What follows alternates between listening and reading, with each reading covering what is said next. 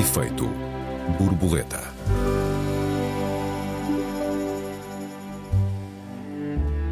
Abram alas ao assunto mais urgente. Reduzir a semana para quatro dias vai conter a carga de trabalho ou o trabalho em geral. Uma maior aposta na tecnologia resultará ou não num serviço à sociedade e ao seu bem-estar. Bem-vindos a mais um Efeito Borboleta. Eu sou Joel Neto. Eu sou Raquel Varela, bem-vindos. Olá, Joel. Olá, Raquel, boa tarde. Tu és fervorosamente favorável à chamada semana de quatro dias. Não exagero, pois não? Por acaso, talvez não seja tão fervorosamente. O que eu sou fervorosamente a favor é da redução da jornada de trabalho sem redução salarial. Uhum. Esta proposta da semana de quatro dias causa-me muitas perplexidades e dúvidas, uhum. mas eu já lá vou. Deixa-me, que hoje é o tema, é trabalho, aproveitar para navegar nas águas onde eu sei nadar uhum. uh, e, e, de forma muito feliz, que me deixa tão contente, e dizer duas coisas que se calhar enquadrariam um bocadinho a nossa conversa. A primeira é que o trabalho ocupa um lugar central na sociedade, e isto não é um jargão.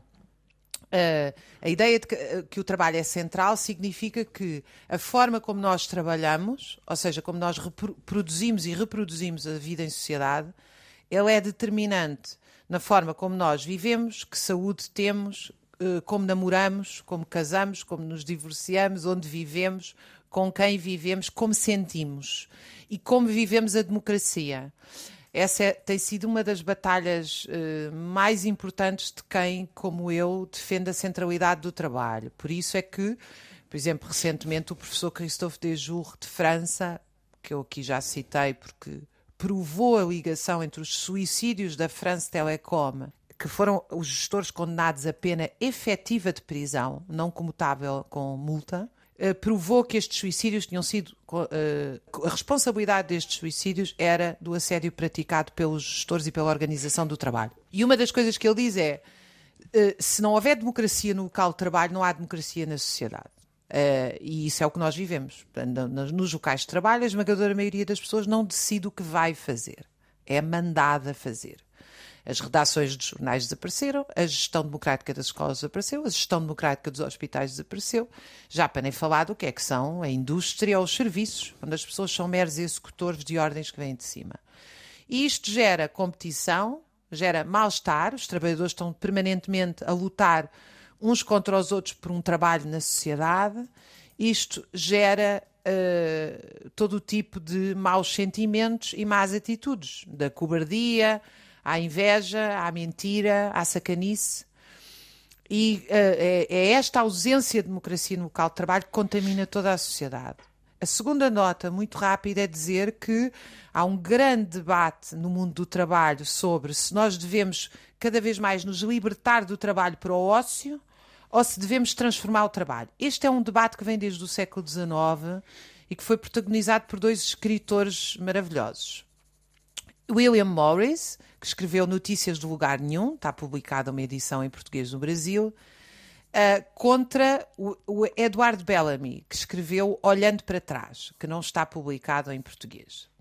Edward Bellamy escreveu no século XIX uma utopia da sociedade socialista onde a indústria e a automação tinham conseguido uh, fazer todo o trabalho e as pessoas dedicavam-se inteiramente ao ócio. Era uma Chicago do futuro. E o William Morris respondeu-lhe que esse não era o objetivo. Mete-me imenso medo. É completamente assustador. É eu assustador. também acho. Eu também acho, por isso é que eu sou uma apaixonada pela obra do William Morris. Ele é o fundador das artes decorativas eh, inglesa. As pessoas conhecem pelo papel de parede lindíssimo e por outras coisas. Eh, ele respondeu ao Edward Bellamy com uma novela, com uma, um romance chamado Notícias do Lugar Nenhum, onde ele diz: não, o objetivo da sociedade socialista é que todo o trabalho é transformado em trabalho criativo. E, portanto, nós já conseguimos resolver os problemas essenciais de alimentação, materiais de casa, etc. E, portanto, em vez de continuarmos a fazer casas todas iguais e que são quadrados feitos por computador previamente feitos, uh, vamos também passar umas horas do dia a pensar como é que vamos fazer uma porta bonita, em vez de fazer milhares de portas todas iguais. Uh, em vez de fazermos um. reproduzirmos os, os pavimentos das cidades todos iguais, vamos fazer pavimentos bonitos e artísticos. No fundo, era esta ideia de que todos nós tínhamos que conter dentro de nós trabalho manual e intelectual. E eu acho que nós só podemos discutir a redução da jornada de trabalho se respondemos primeiro a esta questão: que tipo de trabalho é que nós queremos? Que tipo de trabalho é que tu achas que nós devemos querer, Joel? Uh, vou tentar responder à tua, à tua pergunta. Levantas aqui algumas questões interessantes, mas eu gostava de lembrar, em primeiro lugar, aos nossos ouvintes que estamos a falar uh, do projeto piloto que arranca em junho uh, no setor privado para a redução da semana de trabalho para quatro dias, a que se podem candidatar empresas voluntárias e, aliás, com compromissos reversíveis, digamos assim. Em todo o caso, estamos a falar da redução na prática um, do trabalho para quatro dias ou da sua concentração em quatro dias, sem perda de salários, embora as, uh, as uh, empresas não sejam obrigadas a reduzir efetivamente o, o, número de horas de trabalho semanais para 32 horas, ou seja, podem redistribuir pelos outros quatro dias até 4 horas, reduzindo, portanto, a semana para 36, 34 ou, idealmente, 32 horas. Eh, entretanto, foi também anunciado que haverá um modelo uh, uh, correspondente para a função pública. Esse modelo ainda não foi anunciado, mas da parte do governo já o compromisso de que vai funcionar em paralelo, portanto, também a partir do, do, do próximo verão. Isto só para enquadrar aquilo de que estamos a falar. Pessoalmente, eu sou, uh, mas deixam falar um pouco em abstrato neste caso, a favor da possibilidade da semana de quatro dias, da possibilidade da semana de quatro dias. Aliás, eu já faço semanas de quatro dias muitas vezes e, e mais agora que, que, que sou pai. Uh, por outro lado, também não tenho propriamente licença de, de, paternidade. Agora, eu faço semanas de quatro dias, agora ou noutra altura qualquer, uh, com o pior custo de todos, que é pagando por isso. Uh, felizmente posso pagar, ou às vezes posso pagar, quando posso e se quero faço. Agora, não é evidentemente uh, um modelo razoável para disseminar ou para massificar, digamos assim. Agora, dito isto, há algumas preocupações que eu entendo que se devem ter em conta. Por exemplo, onde é que está o rácio ótimo entre o trabalho e, e o ócio? Um, o objetivo é ou não uh, reduzir o trabalho a zero, uh, ou seja, não chegar a trabalhar sequer. Uh, ou isso, inevitavelmente, levar-nos à conclusão de que o trabalho é uma coisa má. Uh, fazes muito bem a dicotomia entre os dois autores do século XIX que se debruçaram uh, sobre isto. Uh, eu lembro-me que aqui há uns programas, fizeste uma menção, quando estávamos a falar de trabalho, mais uma vez, houve uma referência a empregadas de limpeza e eu fiquei com, com a impressão de que a tua, a tua inclinação é para a extinção do trabalho de limpeza, ou seja, uhum. Perfilhando a ideia de, de Morris, que, uhum. segundo a qual todo o trabalho devia ser criativo. Eu tenho um pouco de resistência a essa ideia porque eu acho que o trabalho mecânico também tem muito de redentor. E eu, que pessoalmente trabalho numa área apenas criativa, exclusivamente criativa, embora com diferentes tipos de trabalho, preciso, uh, francamente preciso, do trabalho mecânico e, aliás, dedico-me a muito trabalho mecânico, nomeadamente nos meus fins de semana, e às vezes faço pausas durante a semana para fazer trabalho mecânico que me uh, descansa profundamente, precisamente porque a minha obrigação é uh, toda ela feita de, de trabalho criativo. Eu devo dizer que em abstrato... Mas deixa-me só, deixa só para nós não uhum. falarmos de coisas diferentes. A ideia uhum. de Morris e a ideia do, do trabalho manual intelectual não uhum. é, por exemplo, que o trabalho de escrita é intelectual e o trabalho de carpintaria é manual. A uhum. ideia é que nós pensamos o que fazemos.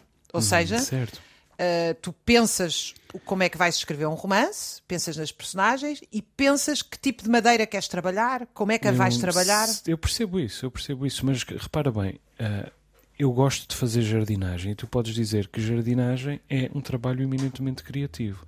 é verdade. Mas na verdade eu gosto de varrer o jardim.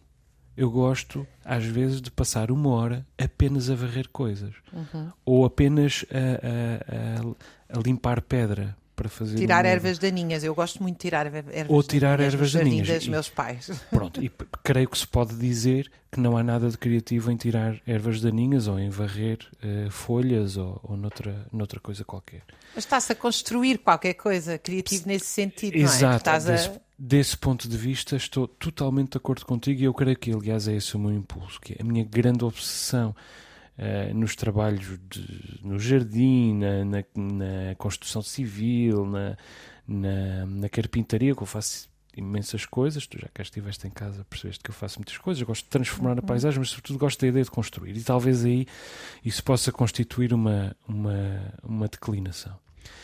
Uh, eu devo dizer, Raquel, que eu enlouqueceria sem trabalho. E e muitos enlouqueceriam. E eu creio que a pandemia nos mostrou muito isso. a, a, a paragem para pessoas que não estavam preparadas, ou seja, todos nós, mas em diferentes graus. Nenhum de nós estava preparado, mas cada um tinha o seu próprio grau de preparação. Um, sendo que ninguém estava absolutamente preparado, como é evidente, veio uh, agravar uh, a situação, uh, a saúde mental de muita gente, veio agravar muitas dependências, veio criar muito tipo de violência doméstica, mas na verdade nem era preciso nós uh, concebermos, uh, não era preciso nós esperarmos pela pandemia. Temos exemplos, todos nós, na nossa vida. Eu tenho, na minha própria família, de pessoas que, por exemplo, se reformaram cedo demais, porque puderam, e agora estão deprimidas há muito tempo, porque não desenvolveram nenhum tipo de interesse, uh, nem nenhum tipo de hobby, nem nenhum tipo de, de rotina que os pudesse receber no momento do ócio. E o ócio descambou para o tédio e o tédio descambou para, para a doença uh, mental. E eu creio que este é um dos problemas. Um tem que ver com a dignidade da pessoa, que é mais fácil de proteger ou pelo menos de forjar enquanto se trabalha. Outra tem que ver com a relação com, uh, o, o, com o espaço de tempo que está desocupado, com a desocupação.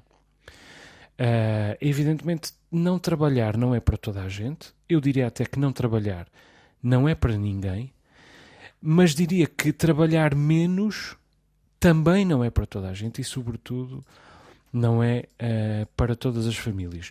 Inclusive, devo dizer que uh, trabalhar menos não é necessariamente, ou trabalhar menos com saúde mental não é necessariamente uma questão de classe, mas infelizmente também é uh, uma questão de classe. Uh, porquê? Porque os trabalhadores desqualificados, ou as pessoas com poucas qualificações, têm em geral, infelizmente, mais dificuldade em povoar-se, em mais dificuldade em gerar interesses, mais dificuldade em desenvolver hobbies e, portanto, em geral, um, embora haja muitas exceções, uh, felizmente que há muitas exceções, mas em geral as pessoas menos qualificadas têm mais dificuldade em uh, exercer Uh, o ócio sem uh, derrapar para o tédio. Faz-me lembrar um, um, operário que eu uh, tive conhecimento de uma fábrica da Amadora que, quando vinham as férias, ficava à porta de casa sem fazer nada, com imensas saudades de voltar para a fábrica. Mas isso é, o, mas isso é a alienação que tu estás a referir, ou seja, sim, quando sim. as pessoas Uh, não, não sabem o que fazer com o tempo livre porque estão treinadas para movimentos repetitivos alienantes. É? Precisamente, ou seja, o que eu acho é que a montante também é fundamental desenvolver a educação. É sempre fundamental desenvolver a educação, mas é extremamente urgente, neste caso em particular, desenvolver a montante a educação de modo que as pessoas consigam desenvolver em si mesmas uma maior capacidade de uh, gerar interesses e rotinas que as protejam. Nós estamos a chegar ao final da, da nossa primeira parte. Raquel, proponho que façamos aqui um pequeno intervalo. Já retomamos o nosso debate. Até já, Raquel. Até já. Efeito borboleta.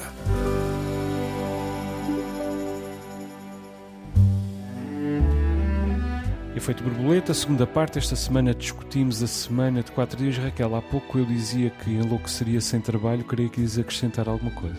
Ou objetar, Olha, não sei.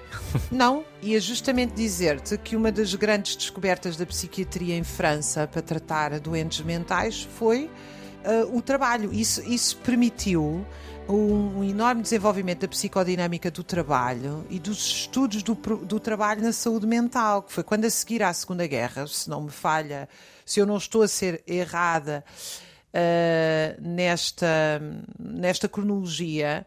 Uh, vários psiquiatras descobriram que uh, os trabalhadores, quando eram colocados a, a, a trabalhar em boas condições, tinham progressos imensos no campo da sua saúde mental. Eu, aliás, eu acho isso tão importante que nós vivemos numa sociedade em que alguns autores, como o Paul Bayreuth, escrevem que, na realidade, nós podemos ter a nível mundial 30 a 40% de desemprego porque quando nós falamos das populações a partir dos 50 anos que estão efetivamente desempregadas, ou dos jovens, e depois quando vamos para o chamado sul global, um conjunto gigante de pessoas está sem trabalho, não encontra lugar na economia capitalista, porque há uma coisa que é o desemprego que é exercido para pressionar os salários, não é? Tu, para teres um uhum. jornalista que ganha pouco, tens que ter um jornalista desempregado disposto a concorrer com ele.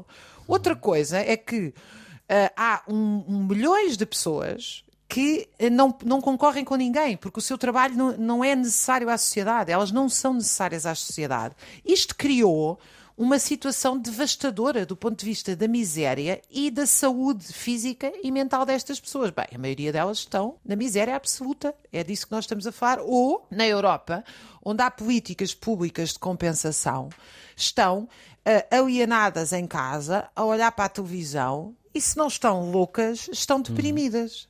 Portanto, porquê? Porque o trabalho é a nossa inserção social, o trabalho é a nossa relação com os outros, o trabalho é a nossa criação. E por isso é que eu volto a esta ideia.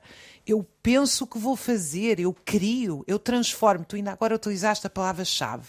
Transformo.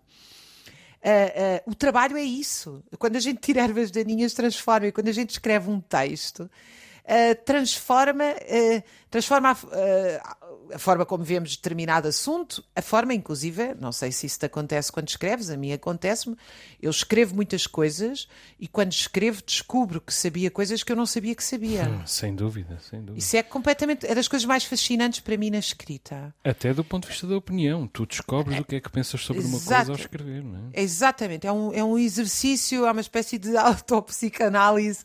A escrita é realmente uma coisa para nós, que o fazemos, apaixonante. Mas como é para um eletricista, o meu eletricista, o senhor Lucas, que eu aqui homenageio, que gosto tanto dele, o senhor Lucas fala do trabalho dele com uma paixão imensa. Mas o senhor Lucas é um eletricista independente que decide onde é que trabalha, em que condições trabalha. Não é, não é. E, portanto, eu eu creio que esta questão é fundamental. E agora eu não vou fugir à questão dos quatro dias de trabalho. A proposta que está em cima da mesa do governo, eu acho que é uma proposta que se volta contra a sociedade. Porquê? Porque os trabalhadores que aceitarem os quatro dias de trabalho sem redução salarial, com os salários baixos que nós temos, vão passar a trabalhar à sexta e ao sábado também. Porque é esse o cenário que nós temos no país. Ou seja, Como assim? quando o que acontece é o seguinte: as pessoas neste momento, mais de metade dos trabalhadores em Portugal, segundo o INE, não cumpre 40 horas de trabalho, cumpre até 70 horas de trabalho, porque os salários são muito baixos e, portanto, ninguém tem só um trabalho.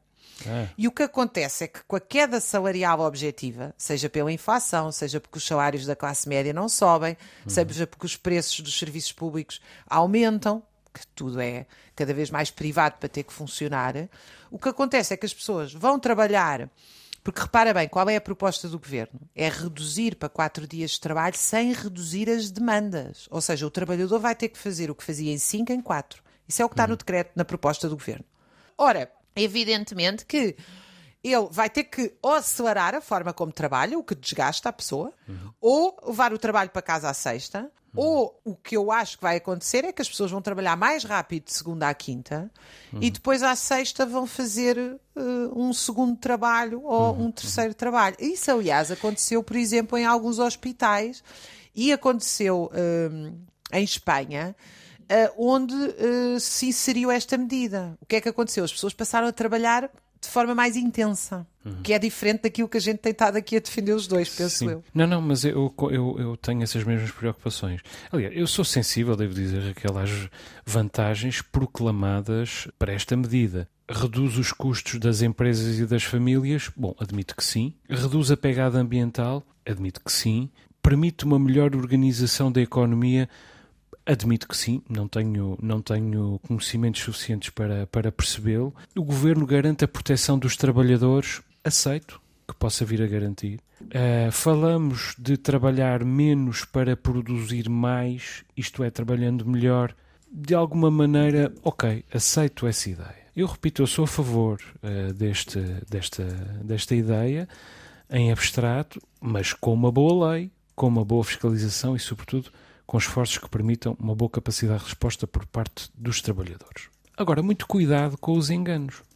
Vários sociólogos já vieram dizer que esta medida aumenta a desigualdade entre trabalhadores. Porquê? Porque introduz o elemento da incerteza. É preciso ter uma preocupação em relação a isso. Depois, os próprios patrões, muitos patrões e as, e as associações patronais consideram inoportuna a medida, na procura, num, num, cenário em que é preciso retomar o desenvolvimento da economia e o crescimento do país.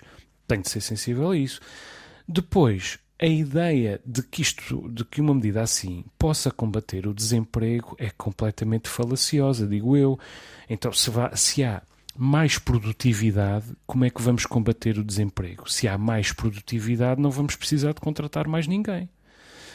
Outra, outra questão que, que me preocupa é aquela de que, tu, de que tu estavas a falar. As horas de trabalho podem não ser uh, redistribuídas. Agora, o trabalho vai ter de ser mais uh, uh, concentrado, porque se vai haver mais produtividade, então vai ser realmente preciso produzir mais uh, nas, nas menos horas de, de, de, trabalho, não é apenas produzir melhor. Isso, é, isso é, é um chavão, porque produzir melhor significa produzir mais. E, portanto, o trabalho vai concentrar-se e intensificar-se.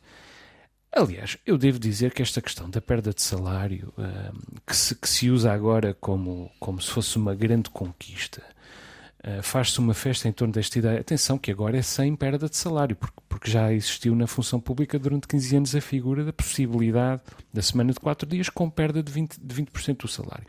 Mas agora, lança em África, é sem perda de salário. Bom, era o que faltava que fosse com perda de salário, porque se vai haver mais produtividade era suposto ainda haver perda de salário, quer dizer, faz-se um favor aos trabalhadores por não perderem dinheiro já produzindo mais. Bom, isso seria absolutamente obsceno e indefensável. E além disso, é preciso cuidado com esta ideia de mais tempo para estar com a família. E repito, duas vezes cuidado.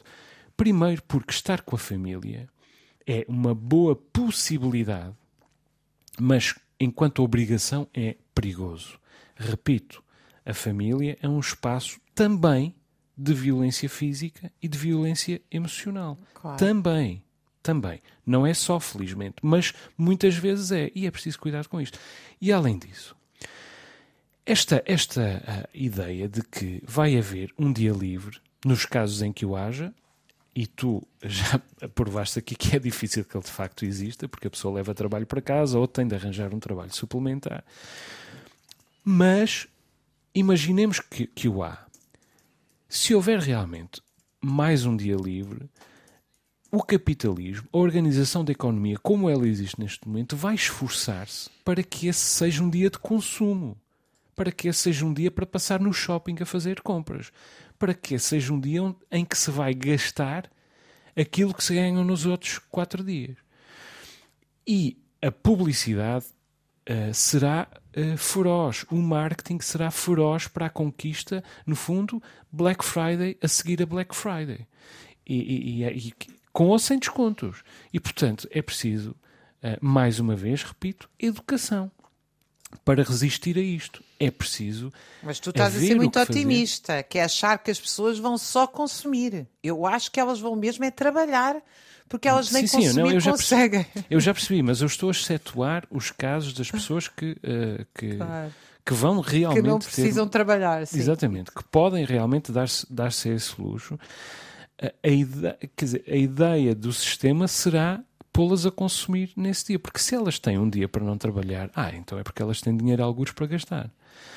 E, portanto, eh, esta, isto não vai necessariamente ao encontro do imperativo do direito à preguiça, que eu defendo uh, inteiramente, ao, da mesma maneira que defendo uh, a ideia de que o trabalho dignifica e é uh, um, um, lugar de onde olhar o mundo, onde absorver o mundo e de onde comunicar com o mundo. Agora, há aqui uma série de, de riscos que só se podem mitigar com uma massa operária, com uma, com uma classe de trabalhadores educada, assertiva e com capacidade de escolher. E o problema é que os nossos trabalhadores às vezes não têm capacidade uh, de escolher como gastam uh, o seu tempo, porque realmente uh, passaram demasiado tempo a trabalhar e não desenvolveram essa capacidade antes.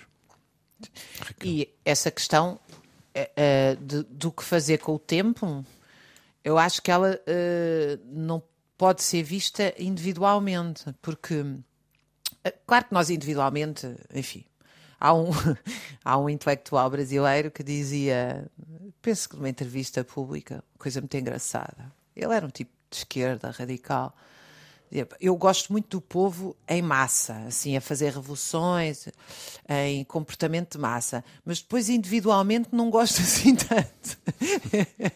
Eu acho imensa graça. Melhor a floresta do Esta... que a árvore, não é?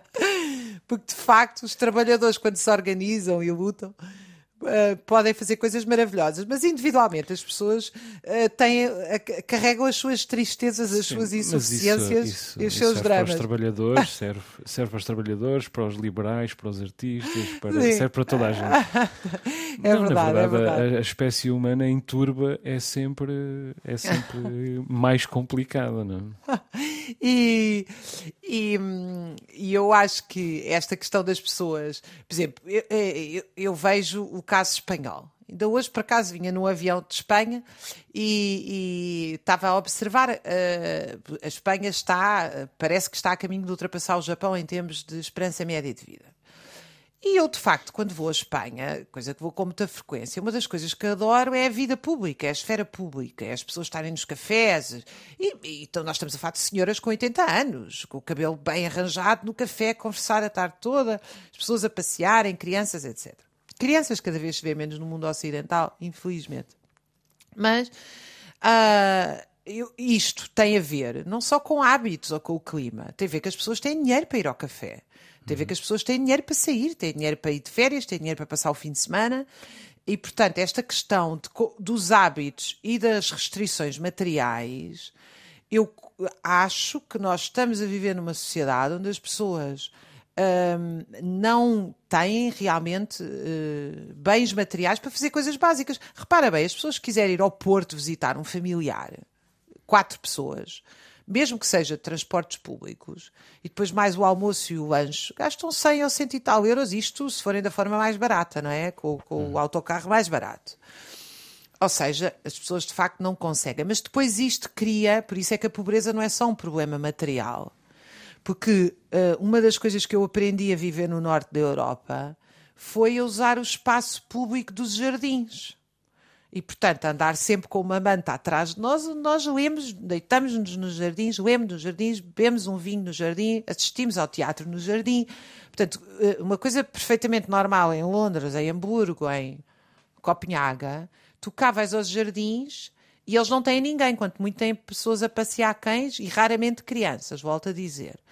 Uh, ou seja, porque os espaços de lazer e de ócio uh, começam, que nós tínhamos muito, por exemplo, o comer fora, isso é uma das últimas atividades públicas que as pessoas faziam e que, quanto a mim, em, em Lisboa e Porto acabou. Quer dizer, é, é, é, é preciso ser de eh, da ex-classe média alta que também já desapareceu para se conseguir ir fazer uma refeição em família em Lisboa, não é? Nós estamos a falar de 30, 40 euros por pessoa, portanto isto é incomportável. E nós tivemos durante muito tempo isso. Portanto, o, o que fazer com o lazer, que é uma preocupação tua, não era a minha primeira preocupação, porque eu infelizmente acho que as pessoas estão a trabalhar para pagar contas e nem têm tempo para lazer, mas quando têm, de facto, elas são confrontadas com as consequências culturais da pobreza. Uhum.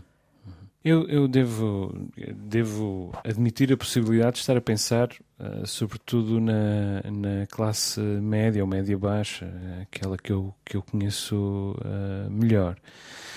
Mas ainda assim é preciso ver os, os exemplos que vêm uh, de fora. E é por isso que eu, que eu digo que sou, em abstrato, a favor desta ideia. Um, e, uh, e, que também me parece que no nosso programa passamos tanto tempo a contestá-la que se calhar também vale a pena aqui falar das suas possibilidades. No Japão, a Microsoft fez um, exercício uh, com a semana de 4 dias e a produtividade aumentou 40%. Bom sinal, bom sinal. Na Islândia, uh, a semana de 4 dias tem sido considerado um, um sucesso tanto para o empregador como para os empregados. Na Bélgica, na Nova Zelândia, estão em curso experiências aparentemente positivas, embora ambos os países estejam à procura de um, de um modelo que ainda não está bem uh, definido. Espanha e Suécia um, ehm, são aparentemente as próximas, com Portugal, uh, a aplicar uh, projetos pilotos. Não parece nada irrazoável que este seja o futuro. Se no futuro nós pudermos, sem custos, nem eh, do ponto de vista da, da sobrevivência das famílias, aliás, com vantagens, eh, nem do ponto de vista da saúde mental, se nós pudermos passar a trabalhar quatro dias e a descansar três, bom, parece-me eh, absolutamente fantástico. Será seguramente um passo uh, civilizacional importante. Agora, para chegarmos a esse ponto, é preciso definir o modelo certo, o ritmo certo uh, de, de, evolução da, da, legislação. É preciso uma legislação adequada, com mecanismos uh, de proteção adequados, com uma fiscalização uh, adequada e é preciso, à partida, uma, uma, é preciso, a partir do desenvolvimento uh, de algum sistema de educação uh, suplementar que ajude as pessoas em geral a lidar com esta adaptarem-se a esta possibilidade para ela não se tornar uma obrigação, uma fatalidade.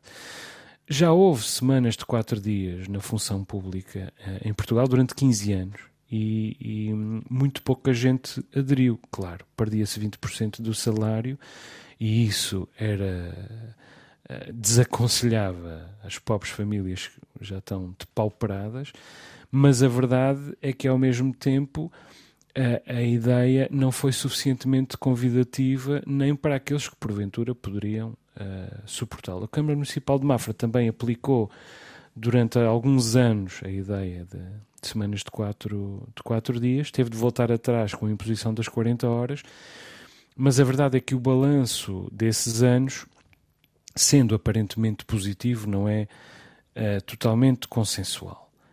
Semanas de quatro dias impõem problemas de adaptação, uh, exigem uh, novas competências, não são aplicáveis a todos os setores.